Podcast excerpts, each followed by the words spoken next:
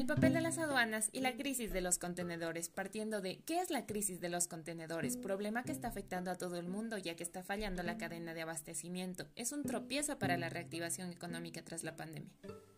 pues se han visto escenarios como barcos que no pueden descargar, puertos repletos de contenedores sin entregar, escasez de productos y materia prima en todo el mundo y con eso la subida de precios.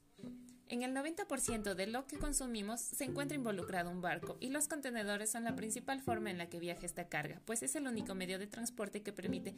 importación y exportación de productos a gran escala y a bajo costo. En resumen, no hay contenedores para transportar la creciente demanda de productos que tras la pandemia se disparó.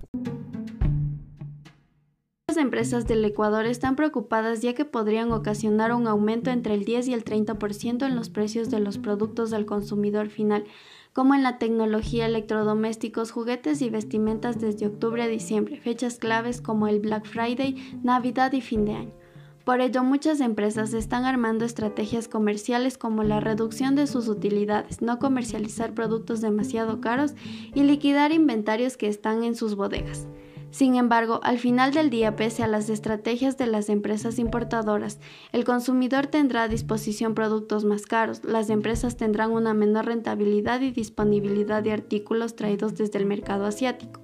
También ocasiona que numerosos productos pierdan su vida útil generando más gastos para los exportadores e insatisfacción para los importadores y consumidores de productos ecuatorianos, haciendo que muchas empresas suspendan sus operaciones. Las empresas están tratando de poner solución al problema. Muchas están recurriendo a cambiar el medio de transporte y para reducir el costo decidieron importar productos desde Panamá con el fin de rebajar el costo de los fletes.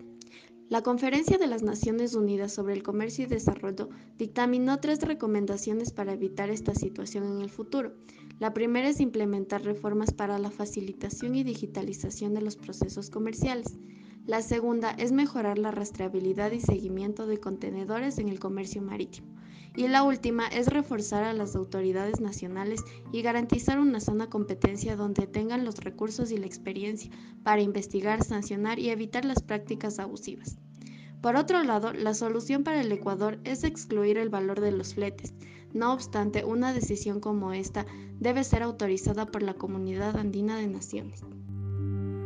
principales impactos que se generan hacia la escena son estancamiento de productos, importación y exportación, sobreabastecimiento de las bodegas de aduana, retraso en los embarques y en las entregas, pero también en los costos de fletes marítimos. La situación operativa de los puertos de Guayaquil aplicará un recargo por congestión portuaria de 500 dólares por contenedor. La gente no está sacando la carga de los puertos porque los negocios están cerrando y no tienen dónde almacenarla, lo que está provocando un problema de congestión no solo en espacio físico, donde se amontonan los contenedores para terminar, es importante considerar que el impacto de las tarifas de contenedores se debe a que alrededor del 80% del comercio mundial es mercancías y estas se realizan vía transporte marítimo y se prevé que dure gran parte del 2022. Los puertos de Estados Unidos, China y del sudeste asiático tienen un atascón muy grande de barcos, afectando de cierta manera también a América Latina, ya que como hay más demanda, las empresas tratan de satisfacer esas necesidades vendiendo más productos, haciendo que los barcos que llegan a los puertos no den abasto, quedando semanas y hasta incluso meses, haciendo que muchas empresas paren sus procesos de producción, de igual manera que no se pueden exportar productos porque los contenedores que servían para el envío de productos están varados, por lo que hay una alta posibilidad de que en temporada alta de consumo exista una disponibilidad menor de productos. Se puede generar tres posibles escenarios, tanto positivos como negativos, escenarios los cuales podrían ser la crisis de contenedores se mantenga, exista baja demanda y genere un equilibrio llevando a las posibles empresas a cortar sus cadenas de suministro.